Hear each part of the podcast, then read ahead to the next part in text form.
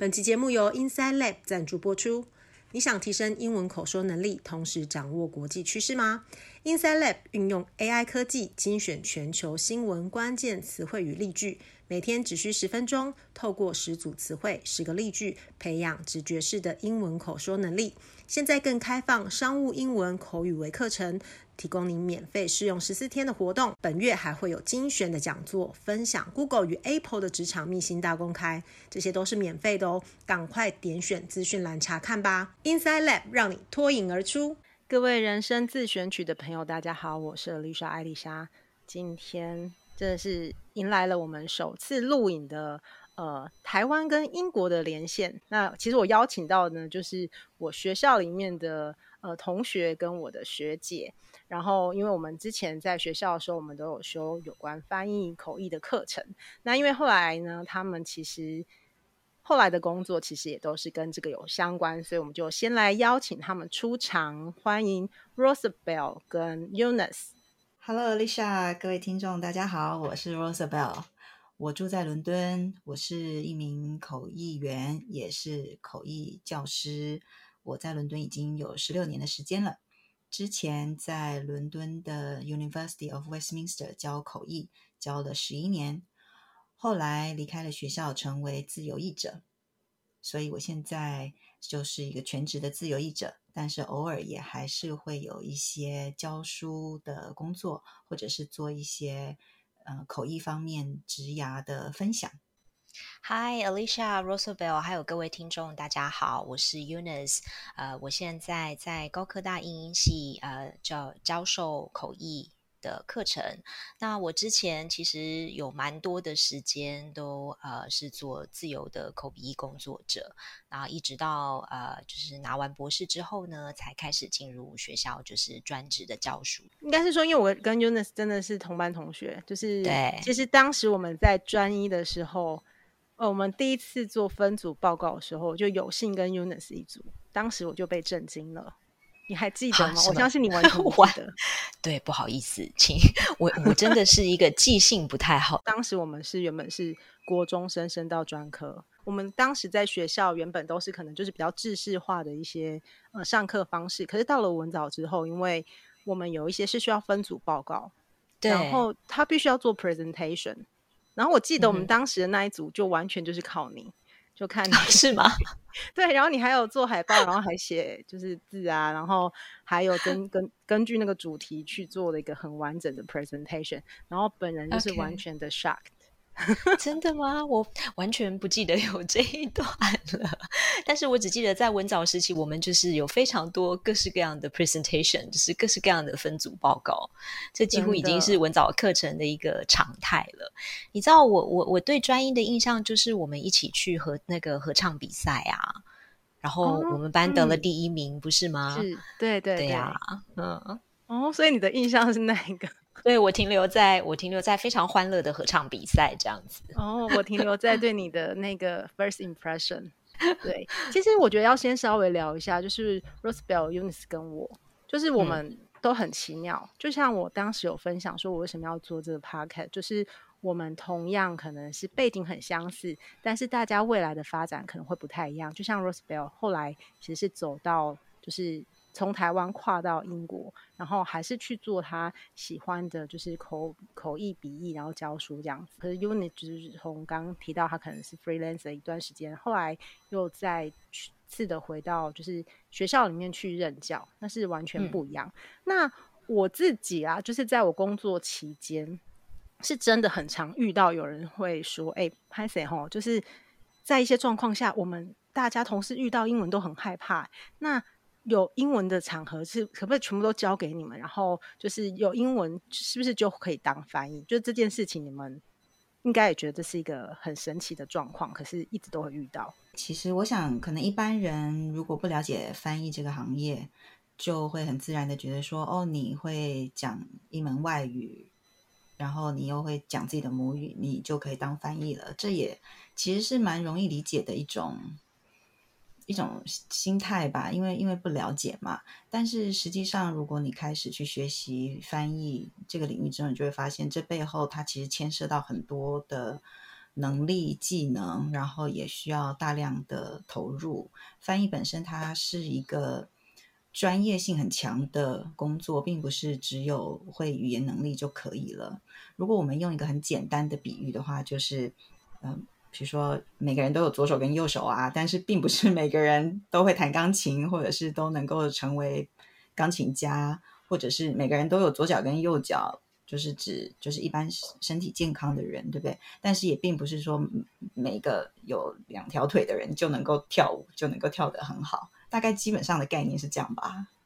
翻译呢，其实有分不同的类型，譬如说它有笔译跟口译。那我觉得笔译大家可能比较可以了解，就是不同语言的一个呃文字的呈现。那我们今天讨论的重点呢，会比较偏向在口译上。那我们就请 Rosabelle 来跟我们分享。口译有什么样的类型？口译呢，如果以它呈现的类型来看，可以基本上分为两种，一种叫逐步口译，一种叫同步口译。大家如果有去追新闻时事的话，八月份美国众议院的议长佩洛西拜访台湾的时候，帮他翻译的议员采取的形式就是逐步口译，也就是。佩洛西可能讲了几段话之后，由口译员写完笔记之后来翻译。这简单的来说就是逐步口译。而同步口译呢，其实就是你会看到现场有一个口译箱，像一个金鱼缸一样，然后会有两个口译员坐在里面，戴着耳机对着麦克风说话。而听口译的人呢，是需要去租借耳机来听口译的。这基本上就是同步口译。那两者最大的差异就是说，在同步口译的时候，讲者是可以一直讲、一直讲、一直讲，不用停下来的；但是在逐步口译的时候呢，讲者讲完一段话之后要停下来，让口译员来翻译。嗯，而且其实像呃所谓同步口译的场合啊，大家可能甚至不会留意到，原来有口译箱的位置，它通常会是在后方，然后。口译员也不见得会被大家 notice 到。那通常他是针对该场次的，譬如说，假设他是讲中文的场合，但是他需要翻译给呃听懂英文的来宾，那英文的来宾就会拿那个耳机，那他就是所谓的翻译的一个接收器，然后他就可以去听所谓的英文，所以你就会听到这种状况下，你就会听到这些，你就会看到这些人，他就是完全还是可以理解。就是现场发生了什么事，因为口译员是透过耳机在跟他描述现场的一些内容跟发生什么事情，这就是同步的部分。那逐步就像刚刚 Rosabelle 也有说明嘛，那我们可能一般也会在一般的新闻看到国外的艺人来访的时候，他们也会有一个翻译，那也会来负责当他们跟现场的不管是记者会或现场观众之间的桥梁。我觉得我们可以先稍微聊一下，就是我们当时。为什么会想要念文藻？我以我自己为例好了，就是我其实当时我并没有想说我要去念文藻英文系，而是因为我当时在考高中的时候，我的数学 没有考得很好，然后后来我就想说，哎，那不然的话再去考一下，就是呃五专的部分。那，后来就到了文藻，那实际上念了之后是很喜欢的，可是并不在我原本的计划里面。那两位呢？以 Rosabelle 为例，我其实也是一开始完全没有想要去念文藻的，而且我是一个比较特殊极端的状况，就是我一心是想要去念高中的，然后我的高中联考也考得非常好，可以上第一志愿，所以我就一心想说，我就要填志第一志愿，我要去念，我要去念高雄女中，然后。呃，我记得我去考试的时候，就是高中联考跟五专联考都考了。五专联考我基本上就是去玩的，因为想说啊，我就要去念高中了，所以五专联考就随便考考，我就好像去野餐的心情就这样考完了。考完之后，其实我妈妈她就开始展现出她的意图，也就是说，她想要让我去念五专。那个时候成绩都还没出来。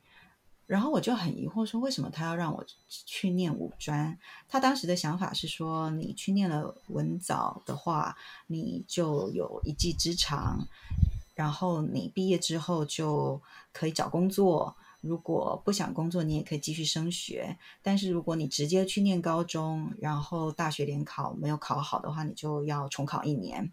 在他当时的思维里是觉得说，念五专习得一技之长是比较有保障的。但是他就带着我去见了一个学姐，这个学姐就是我弟弟同班同学的一个姐姐。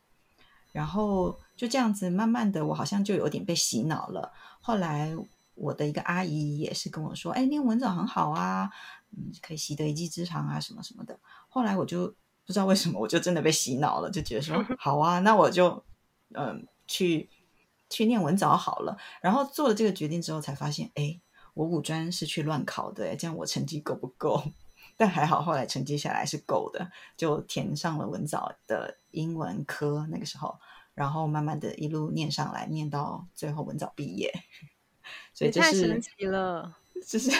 是一个大转折吧？我记得我去填志愿的时候，嗯、因为嗯、呃，国中的老师都会，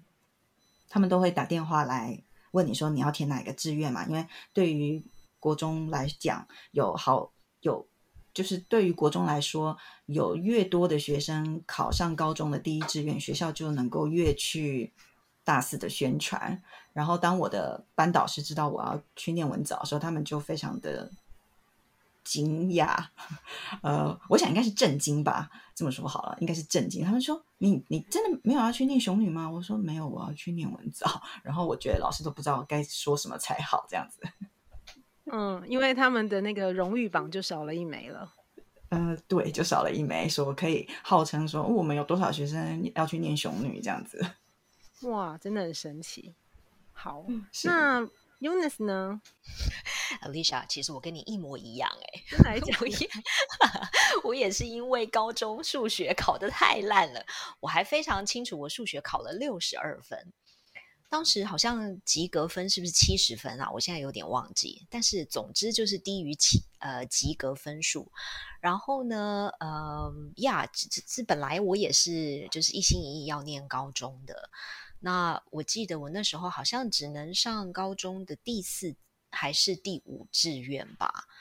那当然，家里就觉得，哎呀，考得不是很好，要不要就也试一下五专这样子？那后来就呃，然后大家也就说，呃，因为那个时候文藻名声确实也蛮好的，然后大家就说，哎呀，你英文不错，那不然去念一下，就是文藻是一个语言学校，我觉得应该会呃蛮适合你的，这样周边的亲戚啊、阿姨什么的，然后呃爸妈也都这样觉得，所以我后来就呃就就去念文藻了，因为刚。Rosebell 也提到是完全没有意料之中，就是要去念文藻嘛。可是你最后你还多念了翻译组，那可以跟我们说明一下翻译组是什么，以及为什么你最后会做出这个选择？然后，因为其实，在文藻里面，我们虽然都是念英文，可是我们会有不同的算是呃大分类。譬如说，有些人可能是走教学，那有些人可能是走翻译，然后也有一些是商用英文的部分，甚至有人是文学。对，那为什么？两位会选择翻译呢？就我来讲的话，其实我的印象很深刻的就是我妈妈陪着我去文藻报到的时候，就看到文藻的那种宣传小册子上面有翻译组学姐的照片。然后大家还记得吗？我们高年级的学姐是穿呃蓝色窄裙的。然后那个时候我看到翻译组学姐的照片，就觉得说哇，好优雅哦。然后呃，看到小册子里头介绍翻译组这个设置，也觉得说哦，很特别。然后那个时候就在心中小小的种下了一颗种子，觉得说哦，我也想要变得跟学姐一样。呃，在文藻翻译组，就是在五专学制当中再多设置第六年。简单的来说，来专门学习翻译。可是对于翻译的学习，其实是从专四就开始了，也就是相当于大一的程度。所以在读完了文藻的前三年之后，学生可以根据学习的成绩去申请加入翻译组。我记得当时好像翻译组最多可以收三十个学生，然后我们那一年的话，我那一届好像一共是十二个人，十二个人申请去读翻译组。或者可能有更多的人申请吧，但是最后中呃留下来念翻译组的一共有十二个人，所以我们是从专专四开始就开始学习翻译的相关课程，包括了口译、笔译，还有嗯，还有什么？还有还有一些必修的，就是其他人是其他同学的选修课，但是是我们翻译组的必修课，包括语言学，包括西方社会等等，这样子，其实就是为我们的翻译能力打下一个基础。所以专四、专五，我们修了一些翻译组规定的必修课之后，到了专五毕业的时候，我们班上其他同学都毕业了，但是我们翻译组就是还要留下来念第六年。那当然，第六年的课程就会比前两年更为的扎实，因为这一年就可以专心的将学习的重点放在翻译上面，而这六年。六年下来的训练，最终当然就是希望我们能够在翻译的能力上面有所成长，可以在毕业之后就具备一个算是基本可接受的翻译能力，然后来投入到市场里面。所以这是翻译组的一个基本设置。那当时我去念翻译组，其实也就是傻傻的吧，就当时也不太理解到底翻译是什么，只觉得说哦，学姐。好像很厉害，很优雅，我也想要变得跟他们一样。后来我的成绩也达到可以念翻译组的标准，然后就开始进了翻译组去学习。之后在整个学习的路程上，好像我在翻译方面也学得还不错，所以就没有像其他同学可能觉得学了一半发现，嗯，翻译好像不太适合我，然后就离开。我就一直在这条路上面走下来了。原来这就是 Rosebell，就是念翻译的一个。状况好，那请教 Unis，就是那时候你会什么会选就是翻译呢？其实我在五专的时候是完全没有念翻译的，除了必修的笔译课之外，我在五专的时候是一心一意只想要念文学。所以我那时候修的全部都是，如果是选修课的话，修的都是文学课。然后我对翻译也完全没有概念，除了在笔译课上面做了一些笔译的练习之外，所以我其实五专念完，本来的如意算盘是要考差大，然后要就是呃念外文系，继续走我的文学路。那不过当时就刚好文藻开了第一届的二技。所以那呃家里就说，哎呀不要啦，你不要去北部啦，因为那个时候想差大都是想要去北部的学校。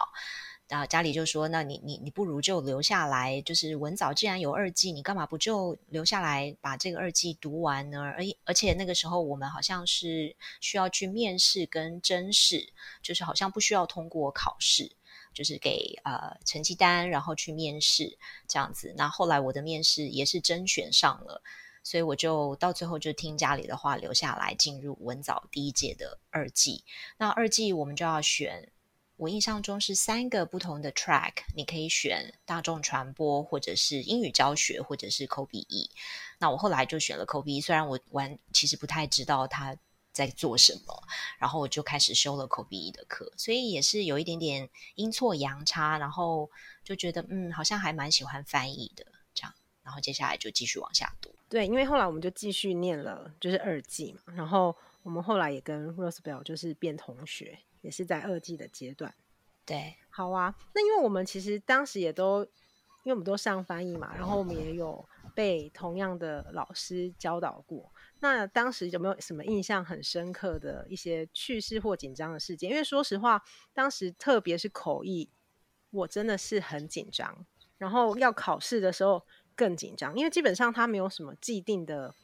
假设你读其他的科目，你可能很明确就知道哦，你读这一些内容，你大概就可以应付那个考试。可是因为所谓特别是口译的部分，你真的太难去预测老师给的一个题目跟内容，所以每次都是相当的皮皮错。两位这么优秀，就是可以体会我们这种凡人的心情吗？没有。不要这么说，我们也是凡人。对，来凡人，那其实是仙人的 Rosabelle 凡人一号，分享一下你有什么紧张的事件吗？紧张的事件哦，嗯，我现在可以想到的一个就是之前教我们老师 Sally，他课堂上大家都会很紧张，对不对？因为他会比较。严肃，然后他如果觉得你翻的不好，可能会射来这个杀人的目光，这样子，所以大家都会有点害怕。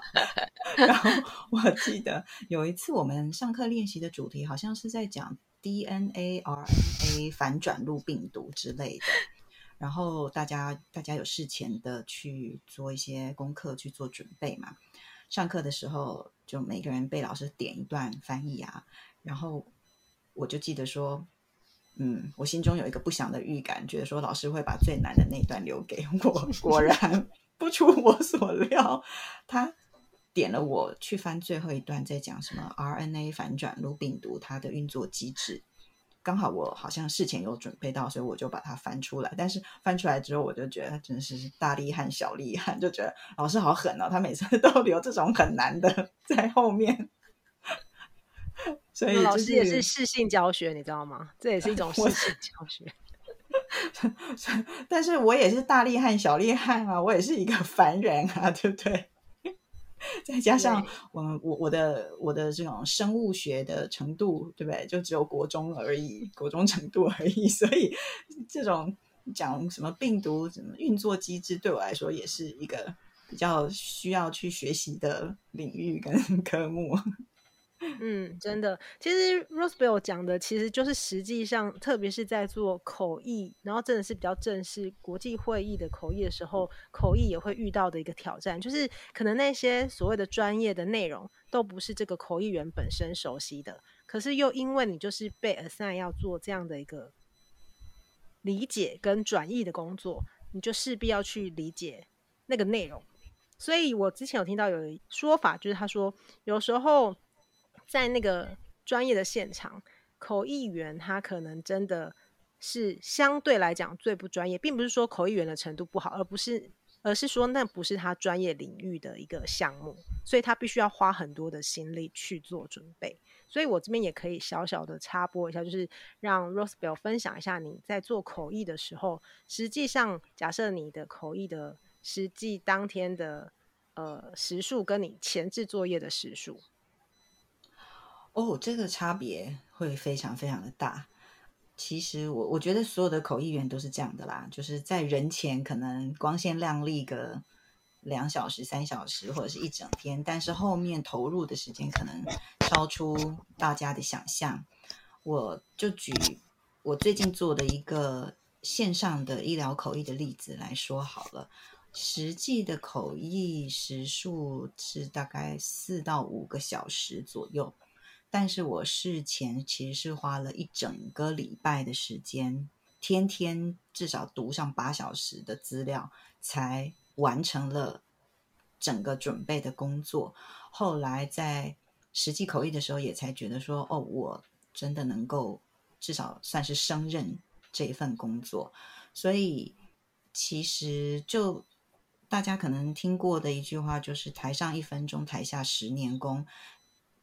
可能一般人会觉得说，哦，口译你就出来一天，你就能够得到多少的报酬？可是如果你除以我们实际上投入准备的时数来讲，可能这个实际上的薪资，实际上的时薪大概就是跟麦当劳打工差不多吧。因为是真的要花非常久的时间去做相关的一个准备。是的，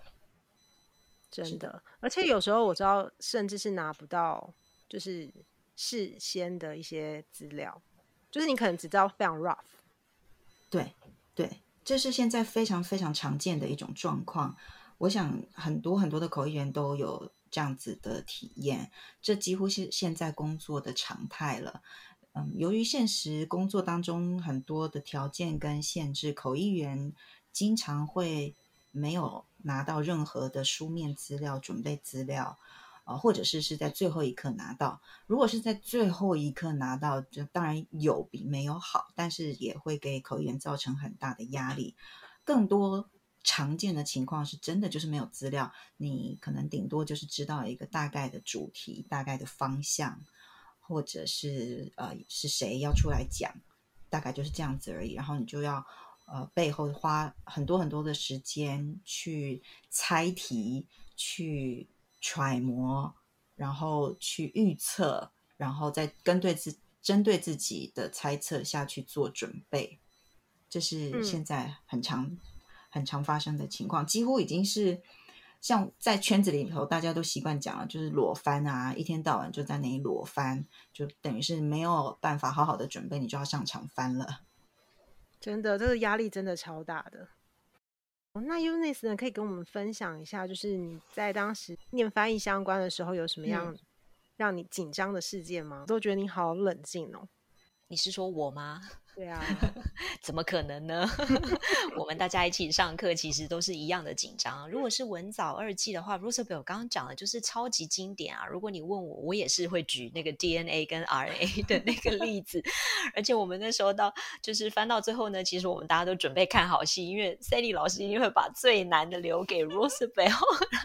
我们就是非常的引颈期盼 Rosabel 等一下会会怎么就是接老师这个招这样子。然后他真的是。我还印象当中，就是翻的非常非常的好，几乎每一个讯，就是每每一个讯息都翻出来，然后没有什么讯息掉了。然后那一段又特别难，因为讲 RNA 的一些机制嘛。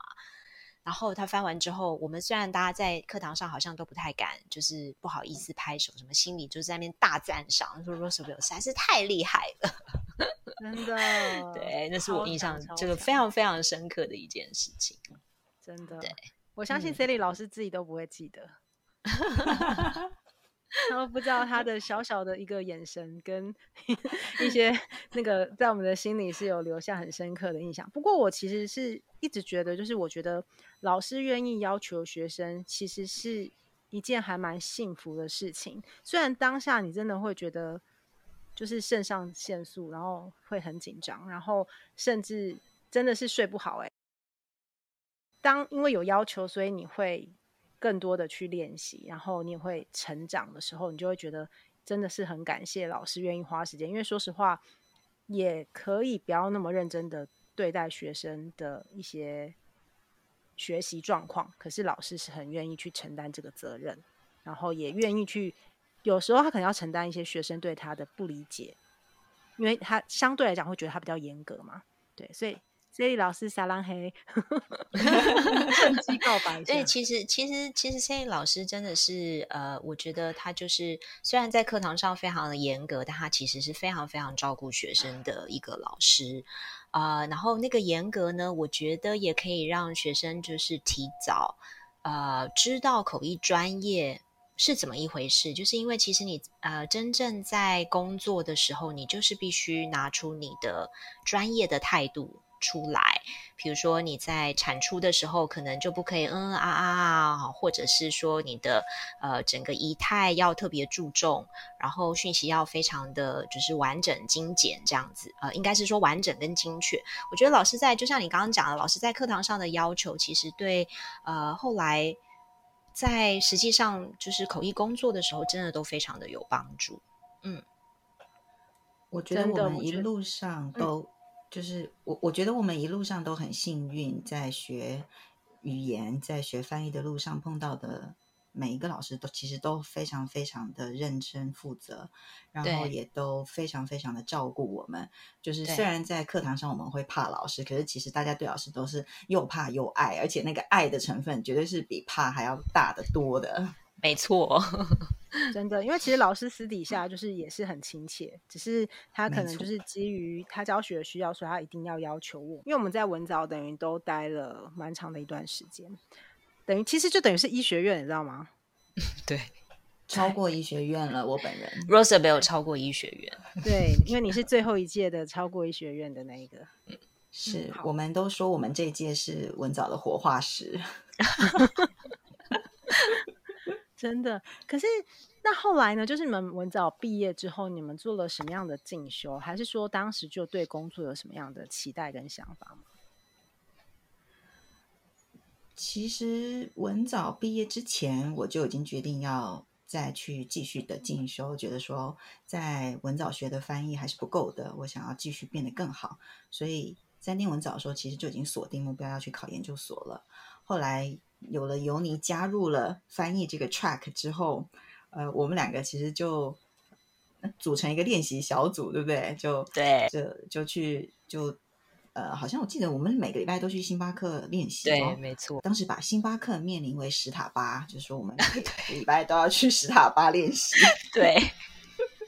我 我，你可以想象吗？就是两个想要考就是翻译研究所的人，跑到一个呃热闹的咖啡店里面去练习主播口译。嗯、我们两个当时就是这么做的，所以我们就一起准备去考研究所。后来两个人都应届考上了研究所，我就去念了师大，这样子。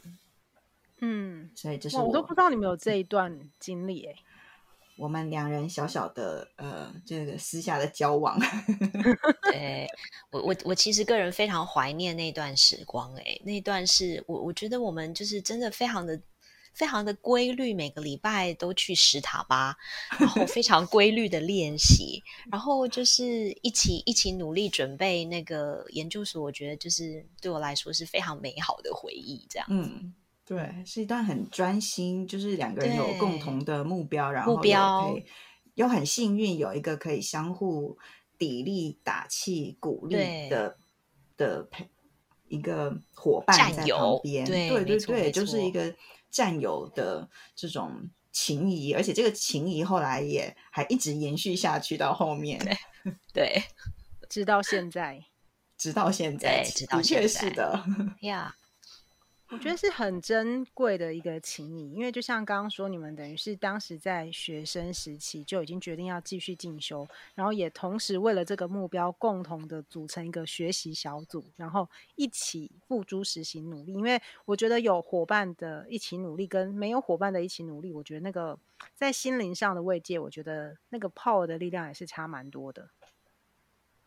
是的。特别是有一个伴侣，有一个伙伴在旁边，两个人可以相互打气啊。然后在当然就是很低潮的时候，两个人可以相互鼓励，因为你们会知道对方跟你其实是经历了同样的起伏，或者是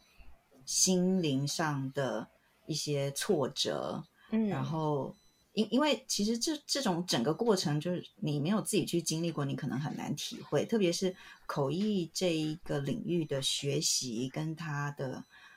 测试考核压力，其实都是非常非常大的。所以真的很需要有一个人在旁边跟你一起努力，然后你才会知道说，哦，其实在这条路上你并不会觉得很孤单。对。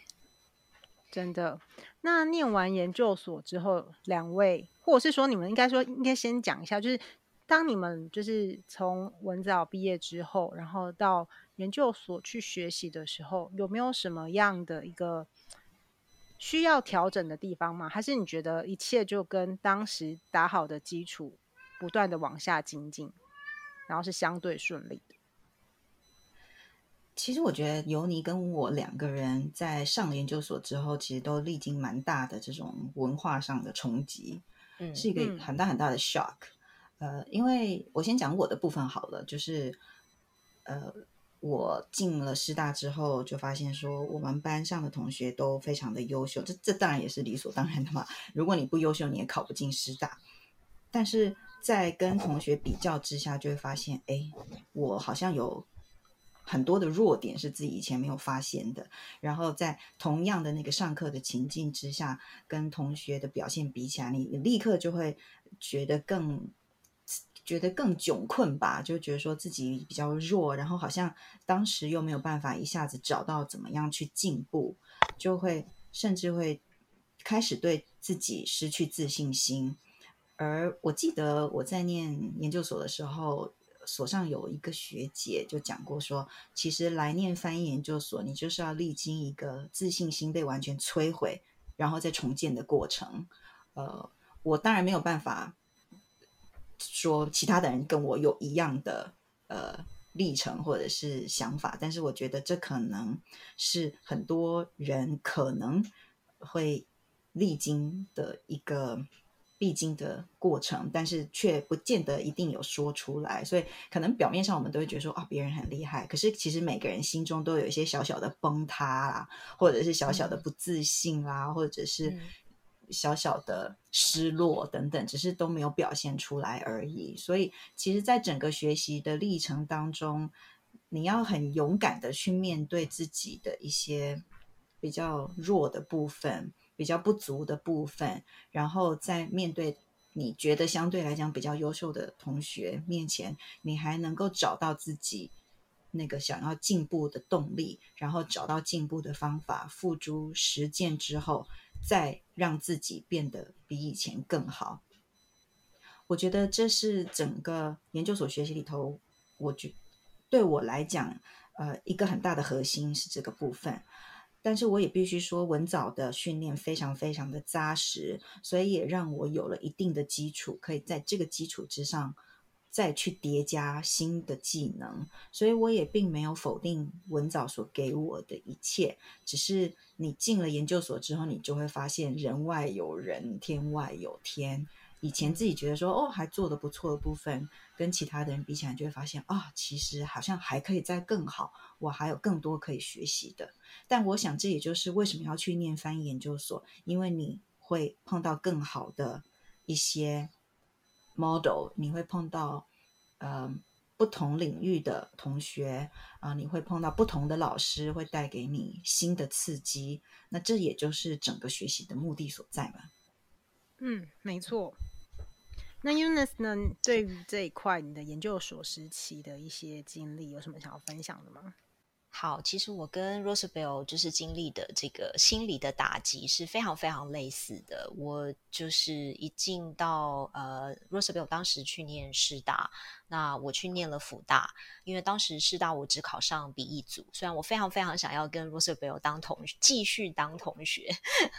但是我只有考上笔译组。可是我想念口译，所以我后来就选择去念辅大口译。那跟刚刚 Rosabelle 的这个。描述的这个历程是完全一样的。当然我，我也不否认，呃，文藻确实在语言训练上面给我们非常非常扎实的一个基础。可是我进去之后呢，其实我的同学第一个他们都有一些工作经验。那如果说没有工作经验的话呢，他们的主修可能都不是外文或是英文，他们主修是别科，可能比如说是财经哦，或者是其他领域的，就是经经济相关、商业相相关的领域。那其实我相较于其他同学，呃，语言能力也不见得比较好。为什么？因为我的同学其实是呃在国外念书，呃回来的。所以呢，第一个他们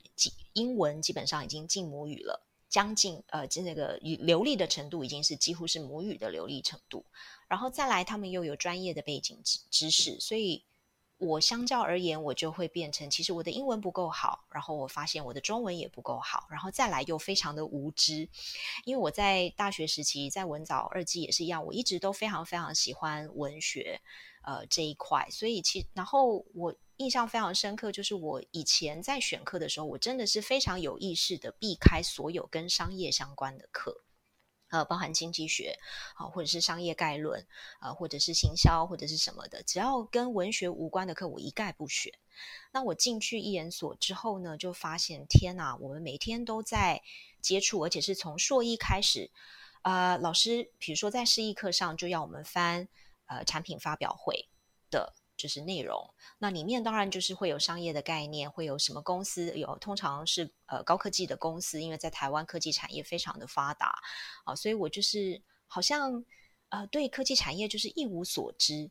然后到了二年级，可能就会接触到，比如说呃股市的分析啦，哦债券市场啦，或者是投资的展望啦这些东西，我非常印象非常深刻。我在这方面就是专业知识非常的缺乏，我也花了很多时间去。想办法要读懂，可是啊、可能就是有一点力不从心的感觉。好，所以信自信心呢，就是从硕一不断的被打击，直到硕硕二 都没有，就是都没有救回来。可是呢，啊、当时也是呃，有有我自己的一位老师就跟我们讲说，就跟 Rosabelle 刚刚的那个学姐讲的是很像的哈。那你经历了这个自信心被打击的过程当中呢，呃，虽然看起来好像是处。长期处在崩崩溃的状态，可是呢，到最后我们还是没有放弃的话呢，我们就是有这种打不死的蟑螂的这种精神，呃，所以我我虽然其实中间有蛮多，嗯，就是蛮多历经，就是很想要放弃的这种呃关卡，呃，可是刚好呃，其实 Rosabel 那时候虽然他去念师大，我我们也还是蛮常联络的。有的时候我们甚至好像还有一两堂课是，甚至是我们是互相观摩的，就是我们会去师大上课，然后他们会来辅大，所以有这种互相交流或者是互相支持的一些机会的时候，好像呃牙一咬就把它撑过去了，虽然是很痛苦的一段时间，这样，嗯，所以才说当时从文藻的战友情谊到。研究所时期仍然是战友，对，没错，我觉得真的很不容易哎。是啊，我们那个时候就也还经常通电话，嗯、然后我记得有 Eunice 他好像有的时候周五会到师大这里来上课嘛，然后我们就会相约去买师大夜市里面的生煎包来吃啊之类的，然后就可以 就可以顺便互相安慰心灵。对啊，互相安慰心灵啊，然后就。就觉得说，嗯，就会分享自己在自己这边，在自己学校这边碰到了什么状况，然后两个人就可以哎分享一下，说哎自己心里心理上有什么感觉，然后学校老师怎么样，同学怎么样，有什么有什么样的变化啊之类的。而且我自己在所上也有一个平常就是一起练习的好朋友，也是真的是战友，因为我真的现在回想起来就是。当时每天下午下课了去吃晚饭，然后就是沿着师大校区旁边的那个围墙走到师大的夜市里面去吃饭的时候，那条路不不晓得走过几遍，然后也是沿着那一条路不知道流过多几次的眼泪，这样子下了课，然后呃擦擦眼泪，然后去吃饭，这样子这种事情不知道都发生过几次，但是真的最后就是撑下来了。哦，我觉得很很令人动容哎，就是，可是有思考过，就是那个最重要让你们撑下来的那个动力，除了刚刚说彼此的陪伴支持以外，有没有什么样的 goal 是你们觉得可以透过这个坚持，你们是想要去达成的？当时有这样的一个想法吗？还是就是很单纯的就觉得我一定可以突破？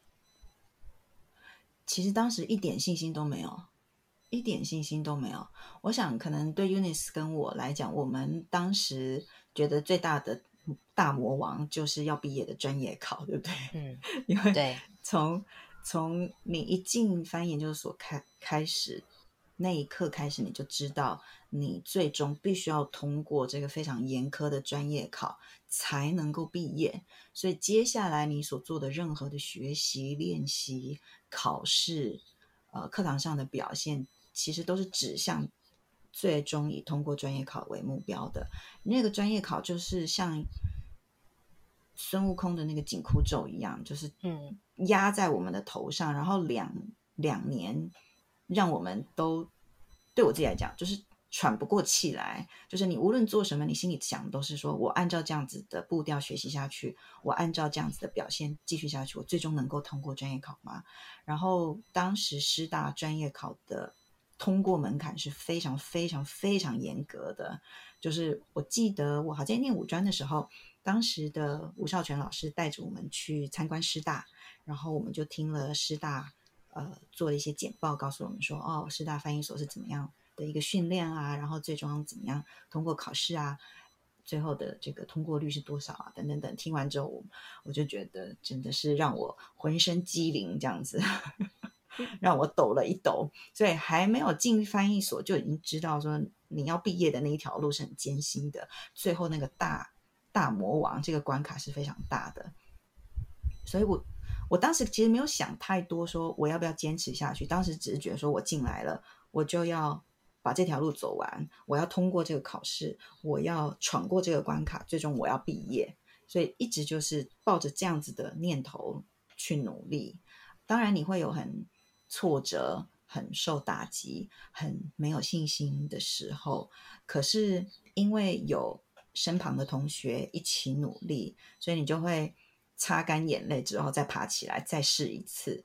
当时就觉得说，无论如何，我必须要把这件事情完成吧。就觉得说，对我来讲，对我来讲，当时候我不觉得我曾经想过要离开，我就觉得说我进来了，我付出那么多努力，我想要继续的做下去。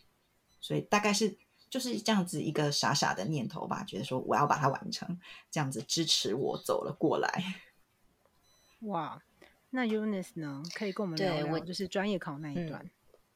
其实我也是跟 Rosabel 很像，就是我呃，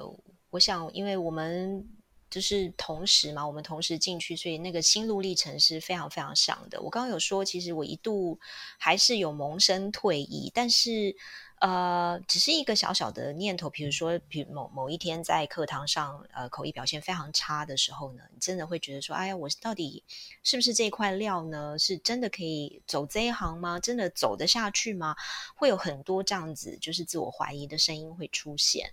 呃，可是我我必须说很幸运，除了有 Rosabel 的支持之外呢，其实我也遇到就是非常。呃，鼓励人的老师啊，我们就是我那时候在福大医研所遇到的老师，其实他们都呃非常非常的鼓励学生，然后也很关心学生的状态。那我觉得可能呃有的时候听到老师的也许一两句鼓励的话，就会就是一样擦干眼泪，然后就继续往下走。呃，然后也同时也会想说，我嗯，从呃文藻到现在都已经投注了蛮多的心力在里面。那不管怎么样，专业考总是要尝试一下嘛。你总是要就是给自己最后一个呃，怎么讲，努力的一个成果展现的一个机会。所以到最后还是很努力的把它撑下去。嗯，我觉得应该是说，不管是 Rosebell 的分享，或是刚刚 Eunice 分享的一个过程，其实中间很多的东西都只有自己知道，但是过程当中遇到的。所谓的同伴或是老师，其实都扮演很重要的角色。那当你们真正就是通过了那个专业考之后，你们是怎么去庆祝的？还是就完全就释放？我根本就不记得我专业考之后做了什么事情，但是我记得我专业考之前发生了什么事情。什么事？什么事？我专业考之前出了水痘，对，就发高烧，然后出水痘。我记得我考专业考的时候，脸上还顶着水痘去考试，呃，而且我记得，因为当时我是住在离学校不是很远，离师大不是很远的一个宿舍。这个宿舍其其实基本上是一个修院，是一个修女院，然后里面有一部分的房间是宿舍，然后呃租给女孩子，租给在。台北念书的女孩子啦，女学生或者是在外面工作的单身女性这样子，所以我们整个宿舍里头都是女孩子，就有一些很好的朋友。我记得有一天，我碰到了一个朋友，然后他就看我脸上出着水痘，还正在复原当中，他就讲了一句话，我他就讲了一句话，然后我就哭了。他说：“你出水痘出成这样子，怎么去考你的专业考？”然后我就哭了。我想说，对我。我出水都出成这样子，还发高烧，我之后怎么去考专业考？就是就觉得说我完了这样子。但后来就是烧退了，然后好像休息了几天，我就去考专业考了。我记得我走进考场的时候，考官看到我也是，可能心里头有一点点的心疼吧，觉得说，哎呀，这个孩子脸上顶着水痘来考专业考。嗯，哇，那这是真的印象超深刻哎。对啊，所以我现在真的只记得我专业考之前发生了什么事情，专业考之后通过之后有去庆祝吗？我觉得也没有哎，只有一种劫后余生的感觉，觉得说哦，谢谢老天爷，我我就是终于走过来了这样子。哇塞，那 Eunice 呢？有什么印象深刻的状况吗？没有哎，因为其实我的专业考第一次是没有全过的，嗯、呃，所以我必须在跟就是其他的学学弟妹一起在上课，呃，一个学期，诶，是一个学期还是一年？我现在其实完全 忘记了。然后呢，其实我是有补考，我没有过的那些那那两个科目。所以中间其实经过了蛮长一段时间的煎熬。那那在准备补考的期间，我当然就是努力的练习，然后呃，然后就是跟学弟妹一起上课这样子。那我觉得也蛮好的，因为呃，跟学弟妹上课之后就，呃有的时候会。呃，上到新老师的课会有一些新的刺激，然后学弟妹他们就是也会认识他们呃更多更多的学弟妹，所以我觉得也蛮好的。然后我只知道就是接到所长打电话来，那个时候我们所长是外国人，呃，他打电话来的说时候说你不考通过了，我只知道就是心中有一颗非常非常大的石头就这样掉下来，就就放到地上了。OK OK，好，我终于通过了，就是这样子，就呃一个一个事件把它完成了，就是一个一个不能说是里程碑，但是就是说嗯，终于给自己一个交代了吧，这样，嗯呀。嗯那所以，如果按照刚刚讲的这个这种历程，你知道，我一直脑海中在听你们两位分享的时候，我一直浮现就是艺人要出道之前的训练，他们一切就是为了要出道。我觉得在这个过程当中，真的是一个对自我对话的那个能力跟自我修复的能力要很强。那更何况刚刚有提到了这样的整个历程。那可是我会比较好奇的是。你们的同学当中，以研究所来说，后来持续走这一个路的比例高吗？以我来说的话，我们同一届里面，现在还在做翻译的，我记得我们那一届收了九个人进去，然后有一个同学其实当时就是艺人了。他好像不知道是念了一个学期还是一年，可能是念了一个学期就离开，所以后来剩下八个人。这八个人里面哦，现在还在做翻译的应该三到四个左右吧，我在想，嗯，应该是三个左右。但是当然每一届的情况不太一样啦。我记我记得是我们前后届也都还有同学学长姐。呃，学弟妹在做翻译，当然现在如果就是更年轻的，过去这十多届可能比例会更高。但是我觉得就翻译研究所来说，我们前后届跟我们那一届，可能至少都还有百分之二十五到三十的人是在做口译的。那即使没有在做口译，也可能有的会是转转去做笔译，或者还是从事跟英文相关的工作。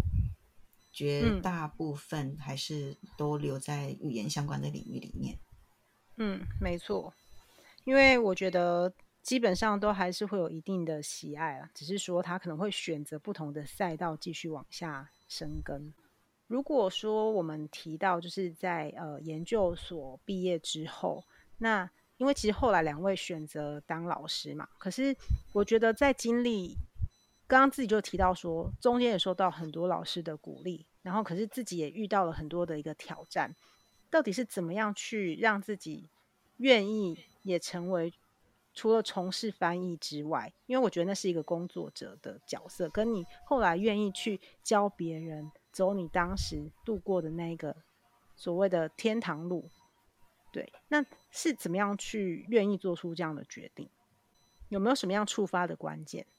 我其实，呃，我我觉得其实就是因缘际会。我那时候真的非常非常幸运，就是有一位之前就是文藻老师依林老师，他那个时候，呃，介绍了我在交通大学外文系的一个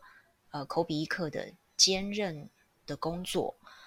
呃，我其实有一点点，现在记忆有一点点模糊，但是我印象中呢，应该是我第一次开始教口笔译。那因为呃，老师介绍了我这个工作，那我也经过了就是外文系的面试，然后面试通过了之后，我就开始在交大外文系教口笔译。那同时那个时候我也就是呃是自由口笔译。工作者，所以同时一边接案，然后同时一边教书，所以在没有什么教学经验的情况之下，而且呃那个时候还算年轻，就是我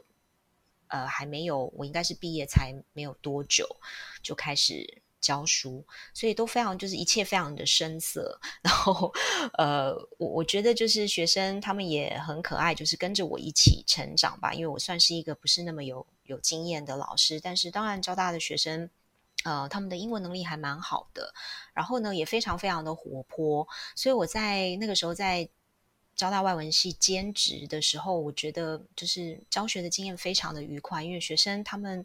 呃在上课的互动是非常非常有互动性啊，然后呢思考也非常的快速，然后呃有很多翻译的这种火花会在课堂上。我会会发现，就是教学相相长，会在课堂上就是激发出来，所以那是我开始教书的一个机缘。然后后来呢，我也有机会就是在那边呃比较比较教比较多课程一阵子。呃，然后我就觉得，其实跟口译工作、口笔译工作比起来呢，我自己还蛮喜欢教书的。然后教到现在，真的也蛮久了。呃，会慢慢找到自己一套呃，可能教学的一套方法，还不，我不敢说是一套系统啦。然后我还蛮享受，就是在课堂上里面看到学生眼睛会亮起来，或者是有的时候我们会有一些非常非常有趣的、好笑的讨论跟对话。呃，这个过程我是很喜欢的，所以就从那个时候一直教到现在。中间有一些些呃，就比如说我在念博士期间有稍微休息了几年，但是 on and off 就是基本上我都有都还是有在教，一直到现在这样子。我特别喜欢你刚刚提到那个享受教学相长的过程，因为我觉得那真的是一个激荡。对啊，真的就是跟学生之间，如果有很多火花的时候，而且是非常好笑或者是非常有趣的火花的时候，那个 上课的那种感觉，或者是有的时候啊、呃，跟某一班稍微比较熟的时候，你会形成一种默契，呃，就是好像彼此知道彼此的心思在想什么，然后可以互相接话的时候，我觉得那个那种课堂的互动是非常有趣的。嗯，就是人跟人之间的一个。我觉得还是回到人跟人之间的关系，教学只是其中的一种形式跟媒介，但还是回到人身上。没错，没错，真的。嗯，好啊，那换 Rosabelle 喽。好的，我教书的历程其实跟尤尼跟 UNIS 有一点类似吧。整个教书的历程跟 UNIS 有点类似，就是说我也是很早就开始教书，在研究所毕业。之后没多久就开始教书，只是我这个教书的机缘跟 UNIS 不太一样。我呢，其实毕业之后没多久，大概一年多吧，就来了英国。呃，当时是因为我男朋友在英国，我男朋友是英国的本地人，然后我是在念师大，中间有一年算是 gap year，学校鼓励我们出国。就是找一个英语系国家停留一段时间，可以是读书，可以是旅游的那一段时间呢。在那个 gap year 那一年，我来到英国念另外一个硕士，然后认识了男朋友。那所以我毕业之后就到英国来找男朋友。刚好我在英国停留的那一段期间，看到伦敦的 University of Westminster 在招老师，当时我就觉得说，哎，这个。招聘广告里面的内容，这些工作好像我做得来，所以我就投了履历。当然，当时心里想的就是说，如果这个工作我应征上了，我就可以留在英国啦。要不然就是一直要拿观光签证到英国来找他，好像也不是很方便。所以我就应征了这个工作，去面试，然后就回台湾去等结果。后来学校就通知我说：“哎，you are hired。”这样子，所以我就。就因为这个机缘，我就到英国来教书，然后这么一教就是教了十一年的时间才离开学校。而这个教书的机缘真的也是很特别，就等于是帮我打开了一扇全新的门。我到了英国这里，呃，基本上也算落地生根了吧，就是到这里来工作生活。然后我现在男朋友还是同一个人。呃、我在。是，然后我在英国这边主要是教口译，但是其实后来我整个教书的领域有一些扩张，就是后来也涵盖了笔译，甚至教过所谓的对外汉语，教外国人中文，甚至也教了电脑辅助翻译，教学生怎么用 Trados 这种电脑辅助翻译的软体，所以我整个教书。的这个 portfolio 吧，这么说哈，就是稍微比其他人再宽广一点这样子。而且可能比较特殊的是，我教的口译课呢，其实是中翻英，也就是说，嗯，虽然英文不是我的母语，可是我在教学的时候，其实是要教学生翻进我的非母语这个方向。那么在口译领域里头，这其实是一个比较少见的事情，因为大部分的老师在教学的时候，就是教怎么样翻进自己的母语，因为自己的母语是自己最擅长的语言。但是我到英国这里来，因缘际会之下，学校分配给我的就是叫中翻英的这个方向。刚开始的时候，其实我头皮发麻。我接到学校的邮件跟我说你是教中翻英这个方向的时候，我就觉得说天哪，这个这个有没有搞错？我我能够胜任得了吗？因为当时我真的也才毕业没多久。但是没办法啦，就是想说我想要接这个工作啊，那学校派给我教什么，我就。就是得教咯，所以我就硬着头皮接下来，然后一边教一边学习怎么教，然后也很幸运的，前面几年的学生很包容我，就跟我一起走在这条实验教学的道路上，一直到后来慢慢的摸索出自己的一套教学的方法，所以反而现在中翻英的这个方向，甚至可以说是我比较擅长的教学方向。而且我的学生百分之九十五以上都是中国学生，呃，在整个语言的转换啊、学习方面，对我来说也是一个全新的历程。因为后来我也教了对外汉语，所以我本来在台湾是完全不熟悉简体中文的，但是到了海外之后呢，反而在工作上，无论是教学还是口译，我都必须要去接触简体中文，甚至要变得。很熟悉简体中文，所以这也是一个很特殊的发展历程吧。可能跟在台湾土生土长长大，在台湾训练的口译员的历经的生涯很不一样。嗯，确实是这样。第一个是你跨了一个国度嘛，那那个国度的整个文化其实完全是不同的。然后再来就是第二个特别的点，就是你教的是转换成非母语的语言。然后你的学生又是不是我们所谓的繁体中文，而是所谓的简体中文？那我比较想要知道是，我觉得看是一件事情，关键还是在那个所谓的 term 的 usage，就是那个用词的部分。所以如果像你刚刚提到说，你的学生大部分都是中国学生，呃，诶，不过你是中翻英，好像就还好，但是基本上你还是要去理解他们的比较常用的一些。中文的一些结构，因为毕竟跟我觉得跟繁体中文的还是有点不太一样。是的，像我教中翻英的话，我准备给学生练习的材料就必须是简体中文的啊，所以就不不会是台湾这边的发言稿，对不对？就会变成是需要选择中国市场那边的人的发言稿，他们的演讲的材料。那在用词方面就不一样，我以前基本上也很少接触中国那边的这些。呃，比如说用词啊、表达啊，但是突然之间我就必须要去去接触，然后甚至要去熟悉，甚至后来我在教大学生嗯、呃、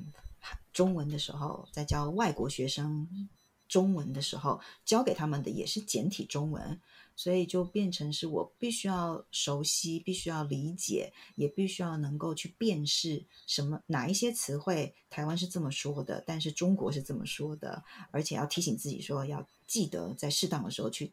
切换、去转换，才不会造成别人理解上的误会。那 Eunice 的部分，我也特别想要请教一下，就是你自己有提到说，你当时自己在学习的时候，其实你是很刻意的去避开你觉得跟你不会有关联，也没有什么兴趣的商业相关科目。可是当你到了研究所之后，发现，哎、嗯，这个其实是在一些工作上啊，一些专业的领域需要去学习的。那当你变成一个老师之后，你有怎样的去协助你的学生去做一些调整吗？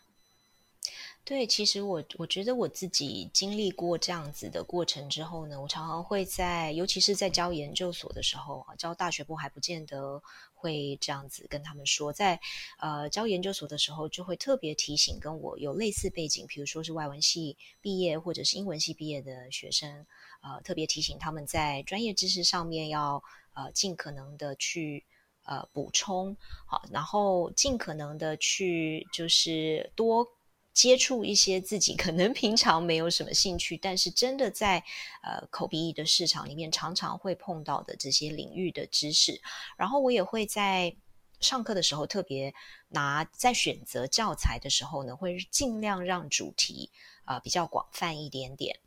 或者是呃，其实有的时候我也会教一些英文课，比如说我们现在就有一门叫呃进阶外语会议英语的课，我会在呃这门课上面呢，就要求学生要呃，比如说要做一个英文的短讲，然后他们短讲的主题呢，就必须要是 domain specific，就是必须要是特定领域的这种主题，那你不可以讲一些一般。一般性的这种生活上的大家都已经很会讲的这种主题，可能要讲，比如说呃基因编辑的这个 CRISPR 呃的这个技术，然后你可能要讲呃比如说五 G 五 G 的发展，你可能要讲呃呃也许什么呃加密货币啊，类似像这样子，就是有领域知识的东西，让他们可以有比较多的机会去碰触到自己平常很不熟悉的呃这些主题。然后呢，有一点点也不是半强迫他们来，毕毕竟他们也是可以选择自己喜欢的这些主题来说，但是就是尽量让他们有多一点点的机会去接触。然后在上口译课的时候也是一样，尽量主题能够稍微比较广就广一点点。那希望可以减少一点，就是学生呃未来在工作的时候，真正要进入到就业市场的时候，会会面临到就是呃知识不足的这种窘境或者是困难。嗯，真的，而且根据我自己的观察，就是我觉得，特别是现在，就是越来越多都是真的非常非常专业的场合的时候，他们会希望请口译员。那所以基本上就是越难的 才越有挑战，然后就会变成是说，我觉得对口译员来讲的那个强度是很高的。如果说他真的没有，因为有一些东西是需要养成的，他不会是瞬间就可以。呃，完全的吸收，所以我觉得，像因为呃，我自己后来在台北工作的时候，我也有在一些呃大型会议的场合遇到 Amy 蒋老师，因为他当时也有教我们这些科目嘛。嗯，那对，对，就是我觉得他也是我看到一个很很。也是让我很敬佩，就是因为我觉得口译真的是需要很高度的精神专注。那我们先撇去事前准备，因为事前准备那个是一定要做。那你其实，在当下的时候，你也可能会有很多特殊的状况。包括刚前面我们有提到，可能讲者的资讯不充足，或者是我自己是觉得有时候在一些状况下，讲者有时候可能也会。不是那么确定他确切想要表达逻辑，可是不管怎样，口译员一定还是要往下翻，特别是在同步口译的时候，因为等于是你在听的同时，你要转化，然后你又要思考怎么样去输出。非常开心能够有这次的机会访问 Rose Bell 跟 Eunice，很多的话题我们也都是第一次聊。那也在这当中了解到，说一个口译员的养成真的是需要付出非常多的努力，而且其实所谓的心理素质，还有对跟自己。自我对话跟自我激励的这个过程，我觉得也是很值得大家探讨，因为它不单单只是针对口译这个专业，其实在很多的面向上，我相信大家都会遇到类似的挑战。那针对口译部分，大家其实都有一些提问，那我们会在下一集当中跟大家分享，期待下次见喽。